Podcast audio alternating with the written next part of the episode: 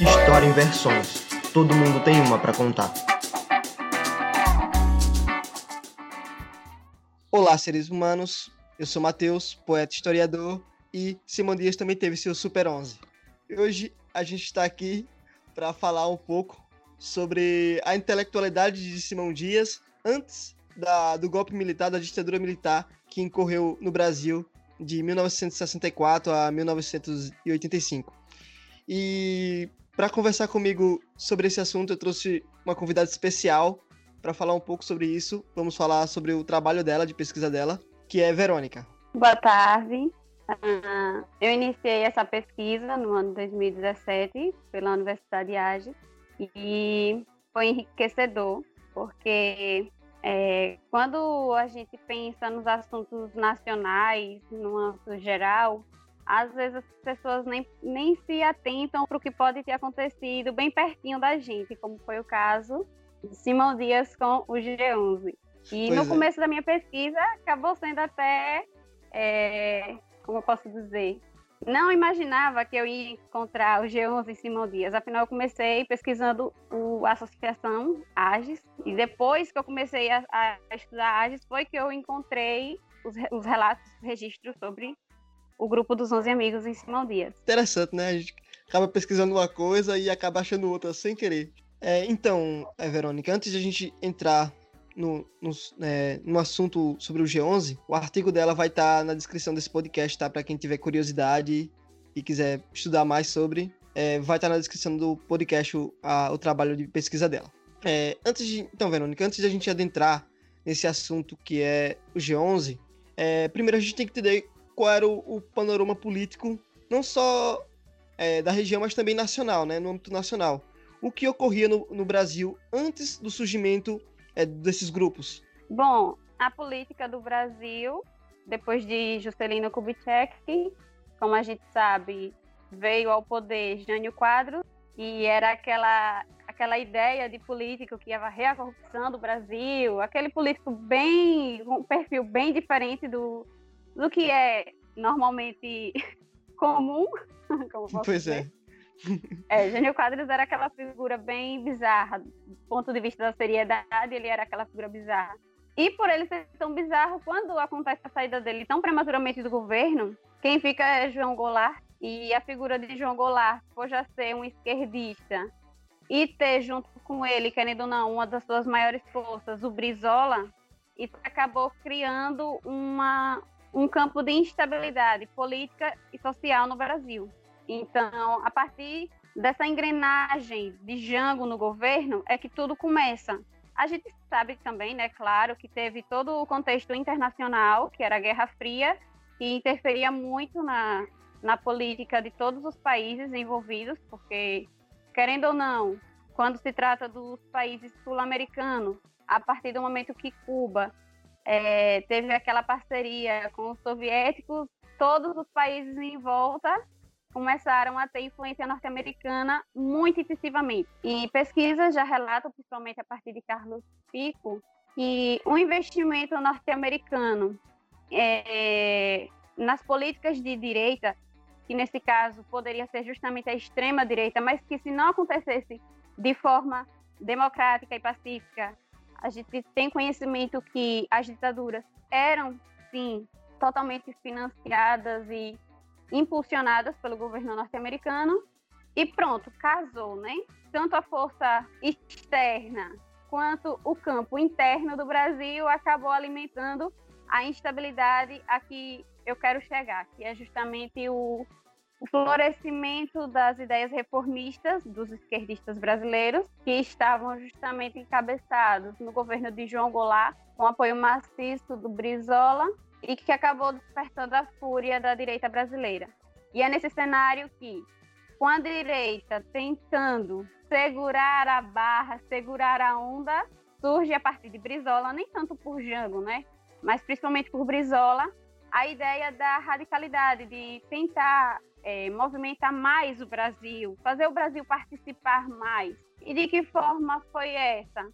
Além dos programas de rádios, ele conseguiu fazer a organização local, ou seja, em cada localidade onde a mensagem de Brizola chegasse, haveria a organização é, em grupos, que no caso foi o que ele nomeou, né, o grupo dos 11 amigos, que seria justamente essa, esse afunilamento da organização encabeçada por ele, fazendo aí, no caso, um, enraizando mais, né, tipo uma corrente mais forte em torno do, dos seus ideais, que era um ideal reformista. É, é tanto que esse, essa pressão tanto norte-americana cria dentro do Brasil essa tensão com, com João Goulart. É tanto que mesmo quando Eugênio Quadros renuncia, ele quase não assume o poder, porque não queriam deixar ele assumir o poder, um esquerdista, um comunista, assumir o poder do Brasil. E claro que tinha aquele medo todo dos comunistas. É, então, esse grupo é, de G11, o G11, os 11 amigos. Então eles tinham como é, objetivo a disseminar os ideais reformistas de, de Brizola, certo?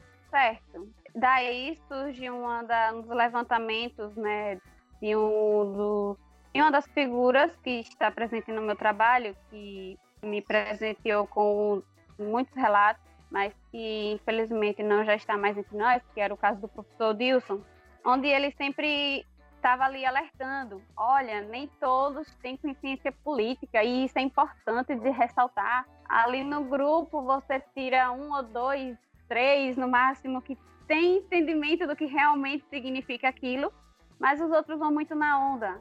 E que a gente, querendo ou não, sabe que até hoje existe essa onda política. Tipo, às vezes as pessoas não estão nem tendo a noção mais complexa do que aquele político pode levar, tanto para a direita quanto para a esquerda, mas as ondas, infelizmente, acontecem. E, voltando para essa onda que o professor Dilson fala, né, que é a falta da consciência política, o que eu acredito que, por mais que nem todo mundo tenha consciência política, tendo um ou dois ali que estão dizendo qual é a mensagem, então, se, se acontece aquela mensagem, se eles estão conseguindo passar o que é que aquele movimento significa, então acredito que a mensagem é, é, é, é deve ser, sim, levada em consideração. E como foi levada em consideração? exatamente. Esse grupo, como é que ele se disseminou assim, pelo resto do país? Ele começa onde? Um Brizola provavelmente lá na região sudeste, sul, mas eles, como é que ele chega até Sergipe e posteriormente em Simão Dias? através dos rádios. Quando eu comecei a pesquisar os agistas, o professor Dilson citou que eles acompanhavam rádio de Pequim. E eu fiquei, como assim?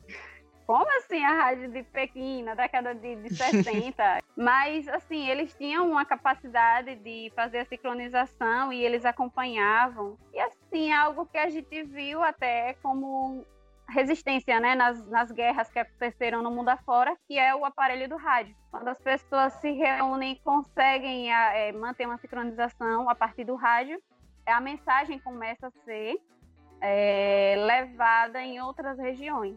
E isso acontecia nos dois grupos. E no caso do G11 era o rádio mais comum, né? A, a, o rádio comum não.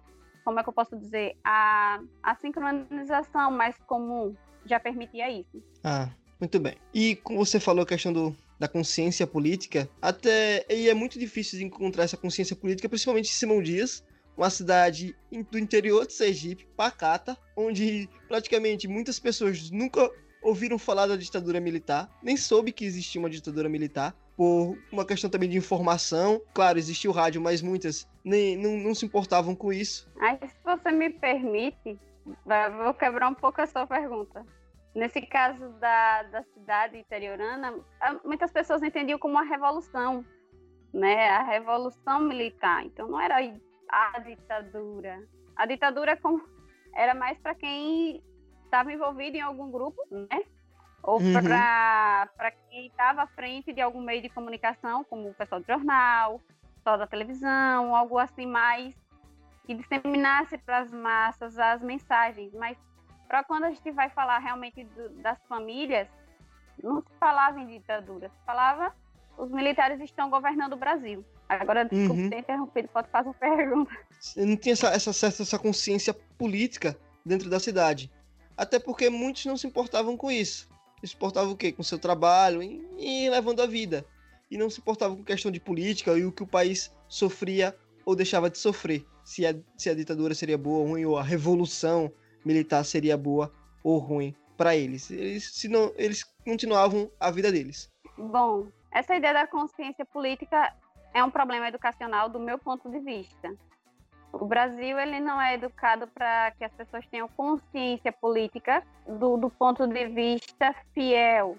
Por exemplo, se fosse por isso, o brasileiro saberia, por exemplo, escolher seus líderes por partidos, que é uma lógica. Você sabe o que, o, seu, o que aquele partido A diz e o que o partido B diz. Porque existem tantos partidos no Brasil, porque existe tanta diversidade de ideologias do ponto de vista partidário. E as pessoas, por exemplo, escolhem seus representantes por pessoas, vão pela pessoa que está ali, não por o partido que está atrás dela.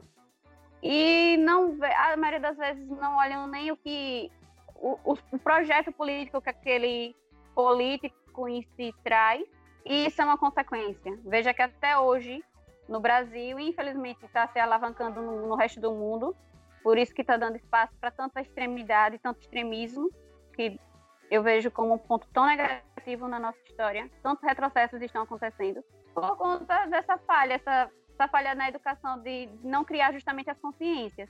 Olhando para aquela sociedade da década de 60, me faz pensar que aquelas pessoas tinham mais consciência do que a gente imagina, do ponto de vista do tamanho da cidade e da qualidade do, do, do, ensino que elas tinham, por exemplo, os meios que elas tinham. Tipo, vou para fazer um comparativo, hoje nós temos o mundo em nossas mãos.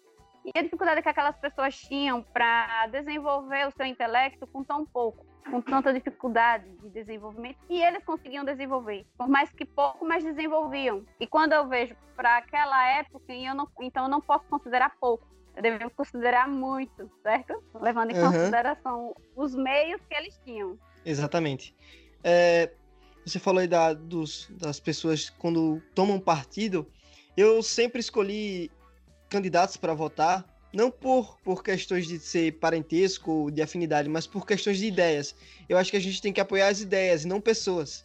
A partir do momento que aquela pessoa destoa das ideias que ela defende, que é, que é as mesmas que eu defendo, eu já não, ela já não tem meu apoio, porque ela não defende o mesmo que eu. Então a gente deveria procurar políticos é, nesse sentido, votar em políticos que defendam ideias. Você defenda ideias, pessoas que defendam as mesmas ideias que você. A partir do momento que elas não defendem, a gente deixa de seguir essas pessoas também. É o que, é, que não acontece no, no Brasil em geral, infelizmente. A gente voltando assim para a questão do G1, é em Simão Dias. Como eles se reuniam, é assim, eles tinham esse ar revolucionário como o pessoal lá do, do, do Sudeste, ou não? quem eram essas pessoas, esses 11 amigos que se reuniam? Eu não tive acesso a todas as fontes, como eu disse que no meu trabalho, né, que as fontes sobre o G11 eram limitadas.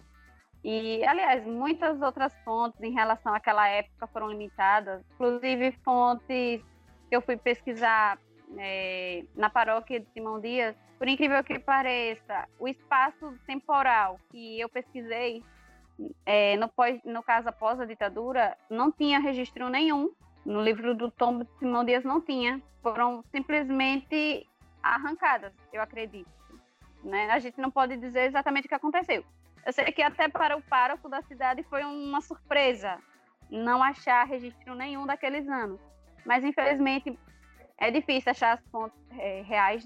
E eu tive dificuldade de encontrar quem eram todos os 11. Tive alguns nomes como os principais, que eram os que realmente estavam mais evidencialmente na frente, à frente do, do grupo, que no caso era Gervásio, que era chamado Gervásio de Janjão, Abel Jacó, por ser também uma, pessoa muito conhecida de família ilustre da cidade, que até se tornou prefeito depois. Uh, Luiz dos Reis também era uma pessoa influente, a família influente. Então, essas pessoas que são mais influentes na cidade, então elas têm também um peso maior é, nos relatos. Então, outras pessoas, para mim, foi difícil saber, ter conhecimento de quem eram e como aconteceu. Tanto é que foram justamente esses três que ficaram na história e que foram penalizados de, uma, de alguma forma. E eles se encontravam justamente no sobrado, seu Gervásio, no caso, que é o sobrado de Janjão, conhecido assim na cidade de Simão Dias. É um prédio que infelizmente hoje está abandonado, fica na, numa esquina, numa rua conhecida de Simão Dias, e eles se encontravam lá, nesse sobrado, para fazer. Esse sobrado, reuniões. ele foi demolido recentemente, não, né? Ou é aquele que foi demolido recentemente? Não, o que, o, até onde eu sei, ele ainda está de pé e se eu não estiver enganada, ele está com a placa de venda. Só que como se trata de um prédio histórico e estão tentando é, torná-lo mais importante ainda, mas assim, até onde eu sei, eu acredito que ele ainda está de pé. Porque o que é com frente ao, ao prédio, a esse sobrado foi realmente demolido. Mas o prédio do João João continua de pé em Simão Dias. Ah, entendi. Mas abandonado infelizmente, né, em Simão Dias, assim, tudo que é histórico não tem preservação nenhuma por parte dos poderes públicos. É, com relação às pautas deles, você teve acesso a quais temas eles entravam, se eram, por exemplo, eles eram se intitulavam os 11 amigos, assim, do grupo de Brizola. Os temas que eles falavam eram em relação que a política, a política atual, a como estava o Brasil, o Sergipe, ou algo do tipo? Não. Assim, sobre as pautas, isso foi ainda mais difícil. Eu acredito que o grupo dos 11 era mais do tipo de falar, não deixavam quase nada é, registrado. Pelo menos pelo que eu consegui, nada, quase nada. Foi mais a base de relatos de terceiros sobre eles, porque tive dificuldade de encontrar, né? No caso, eles em si, o que eu citei os nomes, eles não faziam, não tinham mais como eu entrar em contato. No caso, é, Gervásio já, já é falecido. Seu Luiz dos Reis, na época, não morava mais em Simão Dias e se encontrava debilitado, saúde também.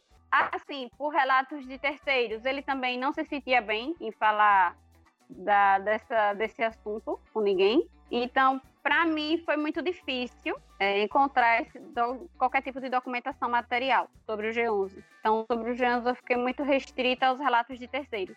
Sobre os relatos, só falavam mesmo, é, davam indicações sobre as discussões reformistas, que no caso seria um ponto positivo para os trabalhadores, para as pessoas da cidade, da, para as pessoas dividirem né, as terras, melhorias para a população em si. Mas eu acredito que re registro material pode não ter, pode não haver mesmo. Ah, entendi.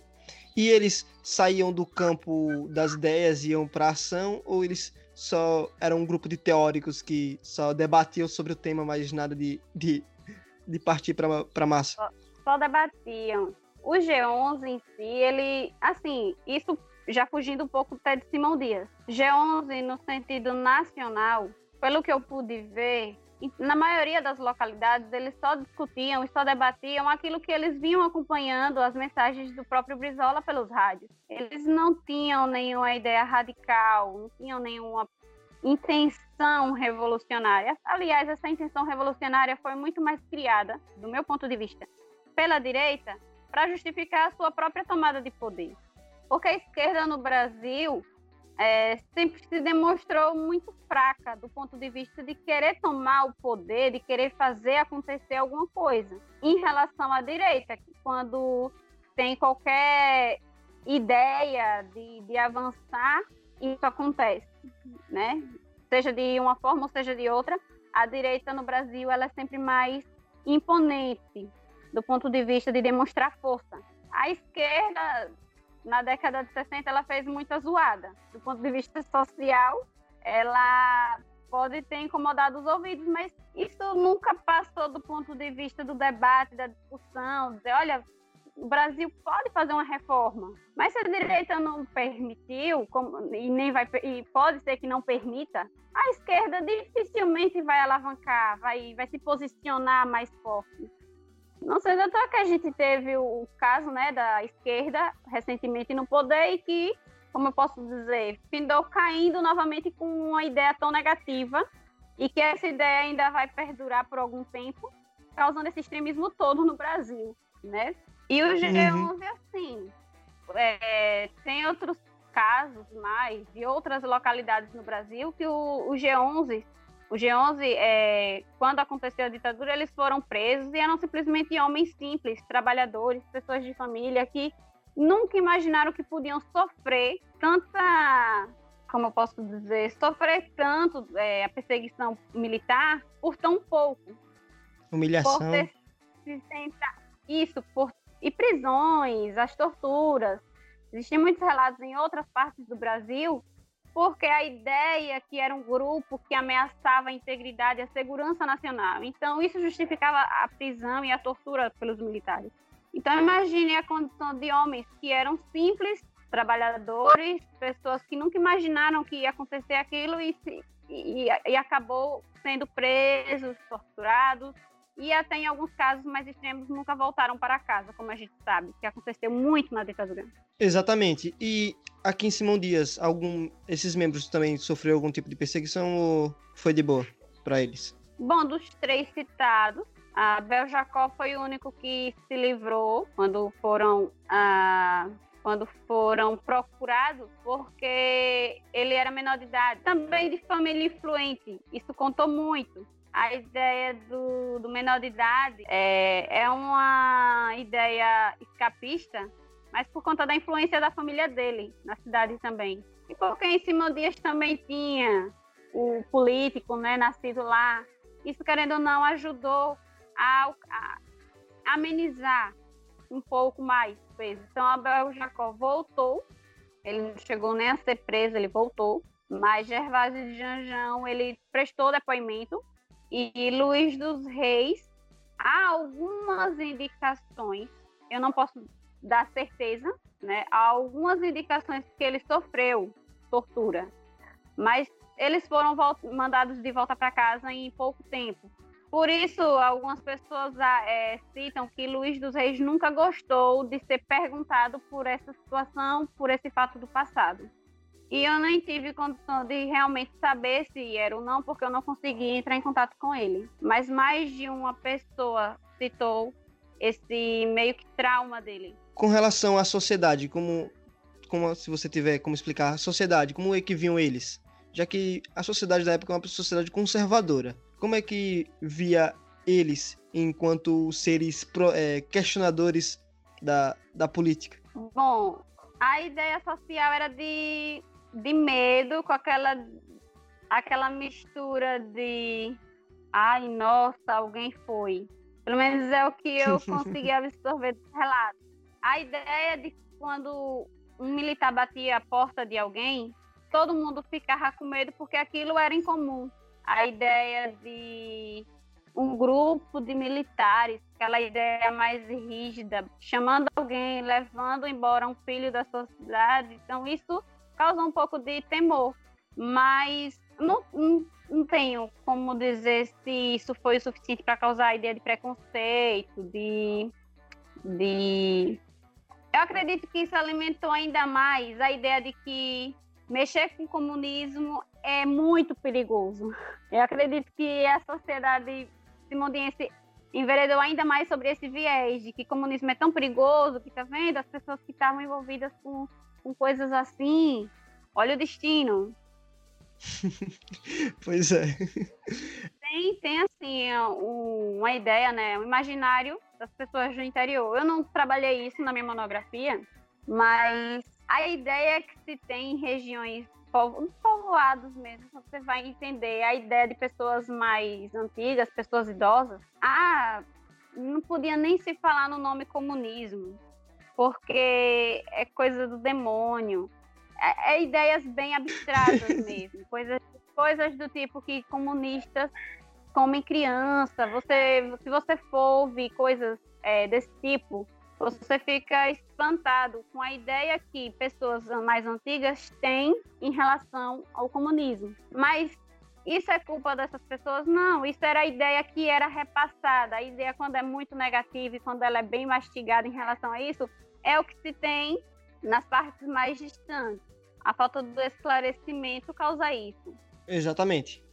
Você citou é, o professor Dilson, ele participou de algum desses grupos? Tipo, os 11 amigos? Não, o professor Dilson, ele participava do AGE, da AGE. Ah, certo. É, você Na verdade, ele era um dos principais, ele era o que encabeçava a ideia da AGES. É, você citou do, do o que seria esse grupo? É, também teve em Simão Dias? Sim, foi o primeiro que eu comecei a pesquisar. É, quando eu descobri a AGES, foi justamente, foi justamente não, foi pesquisando outra coisa que não tinha nada a ver. É, eu estava pensando em fazer uma pesquisa sobre Mercador, e Simão Dias, a Fazenda Mercador. E em meio à busca por fontes e tal, é, eu fui em conversa com o professor Dilson e ele citou essa associação. Então, de um assunto, eu comecei a, a, a conhecer algo novo. Porque, assim, é, a história não é fácil, né? Se, se for para parar para pensar, eu nunca ouvi, na minha cidade, algo sobre os agistas. Nunca, nunca ouvi falar antes da, de, ter esse contato com o professor Dilson. Eu nunca tinha ouvido falar. Na escola não se trabalha a história local com tanta veemência. É, e, e, nosso trabalho é justamente apresentar é, a historiografia da nossa cidade, porque ninguém vai, bom, apresentar isso para a gente. Então, foi justamente conhecendo um assunto totalmente diferente, período colonial, e aí eu ouvi ele citar a Agis, Engraçado que ele sempre falava, essa é uma Agis diferente, não é a Agis da sua faculdade. Eu dava risada com ele por ele ser tão espontâneo, espontâneo e inteligente, uma das pessoas mais inteligentes que eu já conheci na minha vida, assim, de uma época tão remota em termos de, de livros e tudo, e ele buscava conhecimento. Então isso sempre me fez admirar a postura deles naquela época, de sempre correr atrás. E a AGES era uma associação, Associação de Juventude Idealista Simondiense. E ele sempre deixou bem claro que eles não levantavam bandeira, eles sempre queriam deixar isso bem claro. Então, nós não éramos comunistas, nós não éramos de direita, nós, eles eram como se fosse o centrão hoje, eles tentavam mediar. Então, existiam dois grupos em Simão Dias, o, os 11 Amigos e esse ah, grupo aí, exatamente. É... O, a ideia deles era juntar livros, discutirem juntos e aprenderem juntos sobre tudo. Então, na época, eles tinham muito almanac, né? Era uma forma de, de livros que juntavam sobre vários, vários assuntos, conhecimento geral. E eles tentavam ter acesso a outros livros que eram clássicos. Então, eles foram, aos poucos, montando sua própria biblioteca. E eles tinham parceria com a própria igreja católica. Por isso que eu citei é, antes a minha ida à igreja, a paróquia de Simão Dias, em busca de documentos. E não encontrei porque realmente é, é, o pároco da cidade também se assustou porque não tinha. Foi arrancado é, do livro da, da paróquia. Mas eles tinham a ata, registravam. Eles, digamos que era um grupo mais organizado do ponto de vista material. Eles anotavam as atas, quem participava, o assunto debatido, os livros que eles liam em conjunto, debatiam em conjunto, construíam conhecimento sobre vários assuntos. Então ele fazia questão de, de enaltecer livros que eles leram, clássicos como A Luta, livros como o Manifesto Comunista. E ele já falava esses dois justamente para mostrar que eles não queriam levantar bandeira, eles queriam conhecer o que era, o que eram as ideias, as ideologias que existiam. Não sendo à toa que, que conseguiram construir uma biblioteca, mas ele disse que quando aconteceu dos militares começarem a fazer essas visitas em, em, algumas casas, em algumas casas de Simão Dias, os pais ficaram com tanto medo que eles, cada um, se desfez dos livros que tinham por medo, por medo daquilo gerar também uma convocação militar infelizmente. É, aí você falou do, dessa de tentar entender que é algo que falta para a gente hoje em dia. Muita gente defende bandeiras e não estuda nada sobre, só defende, não entende, não, não procura entender. Mesmo quem critica. Mora faz, o perigo. Pois é, faz críticas também sem procurar entender o que está criticando. Então, é algo que esse grupo aí já estava muito à frente de muitas pessoas que hoje em dia é, se pagam de intelectuais, mas que não entendem o que estão defendendo. Claro. É... Até, até pela própria igreja. A igreja católica, ela é uma. Ela é considerada da ala tradicionalista, né? Contudo, é, tinha membros, tinha certas alas, como eles preferiam dizer, que eram progressistas, ou seja, que tinham pensamentos diferentes. E é como eles diziam, não é que a igreja era comunista, porque uma coisa não tem nada a ver com a outra. Você, você propor uma reforma de base não quer dizer que você é comunista, quer dizer que você pensa que pode haver uma melhoria na sociedade de um modo geral, entendeu? Isso, isso pode acontecer justamente uma relação, até hoje mesmo. Por mais que a Igreja Católica seja, a Igreja Católica e outras igrejas cristãs sejam conservadoras, até no momento político atual a gente vê que algumas alas não concordam, debatem, Exatamente. chamam a atenção. Isso, como sempre, acaba tendo uma divisão de, de ideias aí. É, você citou que é, o grupo, a AGES, tinha apoio da igreja. Teve algum membro da igreja presente nesse grupo? Sempre tinha. Porque, como o professor Dilson citou, eles eram praticamente patenteados, entre aspas, pelo pároco da cidade. Era o pároco quem também sempre organizava, quem sempre estava junto por conta da relação com outros grupos de renome, como a JEC, que era a Juventude Estudantil Católica, na cidade de Distância, e que eles tinham muita, muito envolvimento. Quando acontecia alguns eventos mais importantes com a JEC em instância, quase sempre os agistas eram convidados e eles iam, então sempre tinha esse envolvimento como também existiam outras siglas parecidas, como JUC, que era a Juventude, a Juventude Universitária Católica, e outras mais, a JOC, a Juventude Operária, e outras mais que foram se desenvolvendo não só no estado do Sergipe, como em outras regiões do Nordeste e âmbito nacional, que era uma mobilização para a educação brasileira, educação de base. Que fim esses grupos tiveram? Assim, por que, que eles se desfizeram é, em algum ponto da história? a ditadura. Só o medo que as famílias, citando o caso de Simão Dias, o caso da AGE, só o medo, o temor que as pessoas tiveram quando viram dois filhos da cidade serem levados para o desconhecido e ver que a rigidez com que estava sendo guiada a situação não permitia mais nenhuma como posso dizer, nenhuma tentativa de tentar continuar ou de tentar é, tentar continuar qualquer tipo de, de, de assunto que eles vinham tratando, sejam as reuniões, sejam os livros em casa. Porque, por exemplo, o livro Manifesto Comunista, por mais que eles só tivessem lido, se um militar chegasse na casa de uma família dessa e tivesse conhecimento que uma pessoa daquela família possuía um manifesto comunista, isso já era motivo suficiente para aquela pessoa ser chamada de comunista e ser presa. Então, o medo que as famílias tiveram foi suficiente para barrar o encontro desses jovens.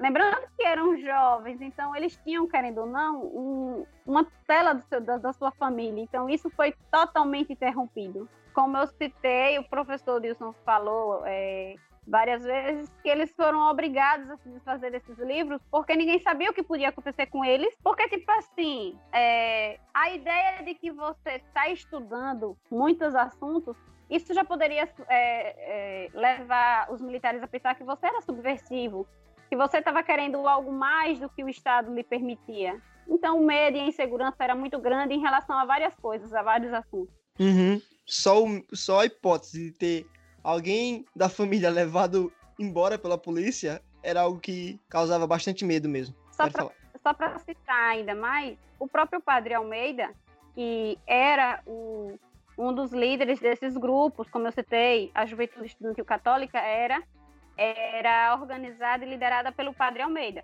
E o Padre Almeida ele também liderava muitas cooperativas no estado de Sergipe. Ou seja, as cooperativas, já querendo ou não, é uma ideia prematura da, das reformas que podem acontecer em determinadas regiões, a reforma agrária, por exemplo. É uma ideia prematura, mas querendo ou não, é um envolvimento social de pessoas em prol de cultivar uma terra ou desenvolver uma terra e é, ampliar moradia, desenvolvimento econômico. E por esse motivo ele também chegou a ser preso. Por mais que ele tenha saído depois, mas ele chegou a ser preso, chegou a ser intimidado pelos militares. Exatamente esse grupo, esse Agis, eles se tinham algum lugar de, de encontro como o G1 nas próprias casas. Eles não Ah, tinham então- lugares. Ah, então eles se reuniam um dia na casa de um, um dia na casa do outro. Isso. E provavelmente até no salão da paróquia também, já que a ideia de, de ter o pároco sempre guiando as reuniões, não, guiando não, mas de certa forma o, o pároco da cidade ele estava envolvido, nem que fosse na totalidade, mas ele estava parcialmente envolvido. Então, o salão da paróquia provavelmente também é, é, serviu de palco. Entendi. Nessas suas pesquisas, você tem alguma indicação assim de livro ou artigo que alguém possa ler e tem interesse em ler, é claro, além do, da sua monografia, para ter um, um conhecimento um pouco a mais sobre esse assunto? Bom, a nível estadual, Ibaré Dantas, ele sai na frente, mas a nível local, eu acredito que sobre esses, esses grupos em si, não, ninguém mais desenvolveu pesquisa. Até o momento que eu fiz o meu trabalho, a minha pesquisa. É, não posso dizer hoje com tanta certeza, porque no decorrer de um ano pode ser que já tenham acontecido outros, né, outras pessoas terem começado a fazer pesquisas também mas no momento que eu realizei a minha pesquisa, não havia nenhum outro trabalho de cunho local. Tanto é que a minha busca pela, pelo G11 foi às cegas. Do ponto de vista da historiografia, foi às cegas. Seu trabalho ele foi mais uma pesquisa oral do que é, historiográfica, né? Porque pra, já que você não encontrou nenhum tipo de fonte assim, você teve que fazer uma pesquisa mais de, de encontrar essas pessoas, alguém que conhecesse e fazer uma, um tipo de entrevista com elas para poder montar a sua monografia. Sim e não, assim, do ponto de vista de só o trabalho oral, porque, assim, no caso do G11, realmente, a busca por fonte material é muito complicada. Agora, ah, nos, no caso dos agistas, eu consegui fontes materiais, como foi o caso do, do jornal O Sim Sim, que, por sinal, é um jornal que, que teve um peso né, na cidade. Na cidade não, né? É a cidade de Lagarto, mas ele tem um peso muito maior na colônia 13, na cidade de Distância e na cidade de Simão Dias. Então eu consegui relatos materiais no jornal Cicim, tem alguns relatos materiais no jornal A Semana e a própria crítica em si, em cima, né, da, dos militares do próprio jornal A Semana e é, foi meio a meio as contas. Então é isso, acho que a gente conseguiu aqui fazer uma boa abordagem sobre, sobre o tema. Você tem mais alguma coisa para falar sobre alguma coisa que eu não perguntei que você queria falar aqui agora? Não, assim, só para finalizar, então, eu acredito assim que para o público de historiadores, a história local ela sempre tem muito a nos dizer, coisas que a gente nem imagina.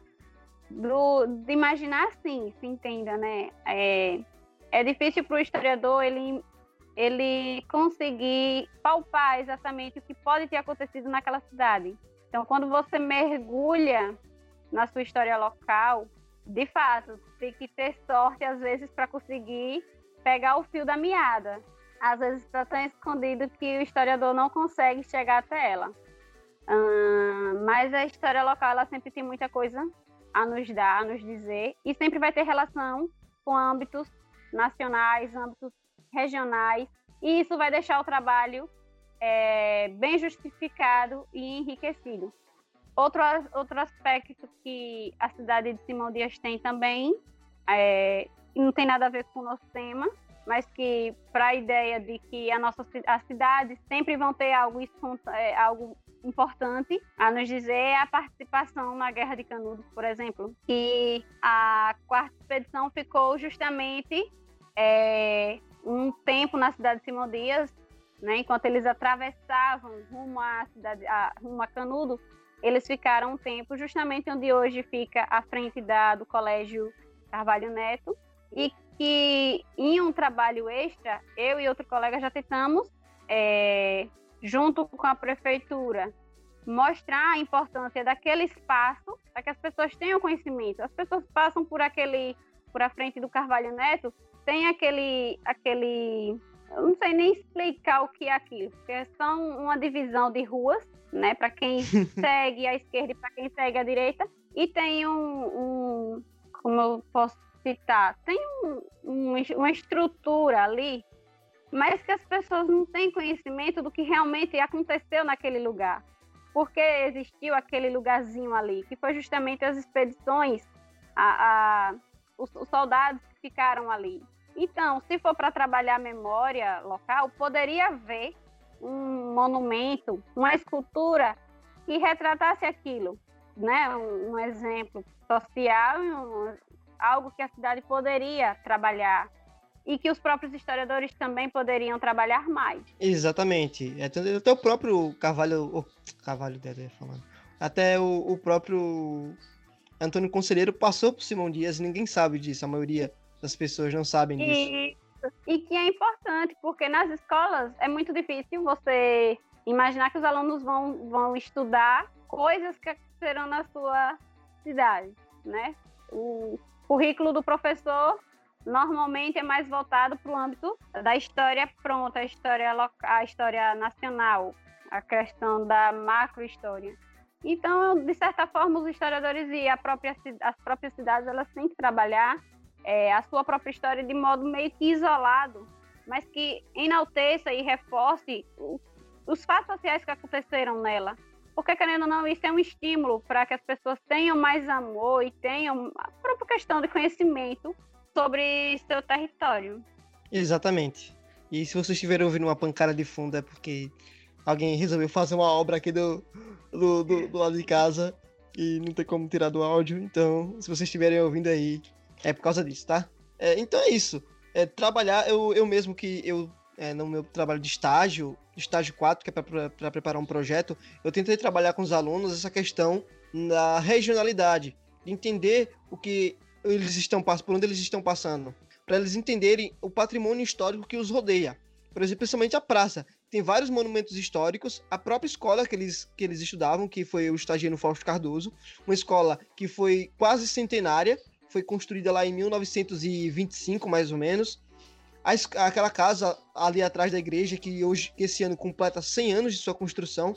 Então, são monumentos que envolvem a cidade e que eles não, não conheciam.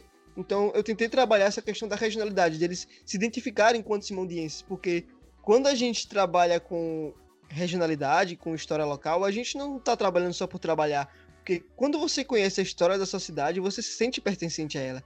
Você se sente membro da, da, da cidade. Você conhece a história, você conhece onde você mora. Então, além de preservar a história da, da cidade, você também torna as pessoas que o ouvem, que estudam, os alunos, como membros atuantes dessa sociedade. Assim como você falou que os professores estudam, é, é, dão aula sobre a macro história, e por terem um calendário um tanto quanto recheado de assuntos e apertado, eles não têm como tanto tempo para trabalhar outros assuntos regionais. É claro que uma hora ou outra eles podem, que eles conseguem trabalhar, passando trabalhos para casa, dando indicação de livros. E na escola que eu, que eu estagiei, na biblioteca, tinha lá revistas sobre a história de Simão Dias. E que eu não sei se foram trabalhadas pelos professores. Então, é algo que deve ser trabalhado e eu acho que é difícil, mas que deve ser trabalhado pelos professores dentro de sala de aula. Infelizmente é uma dura realidade, mas pelo, pela passagem que eu já tive em algumas escolas, as bibliotecas sempre são, são isoladas. Tipo, eu já passei por uma escola mesmo que a biblioteca tinha mais poeira do que, de que vestígios de algum ser humano passando por ela.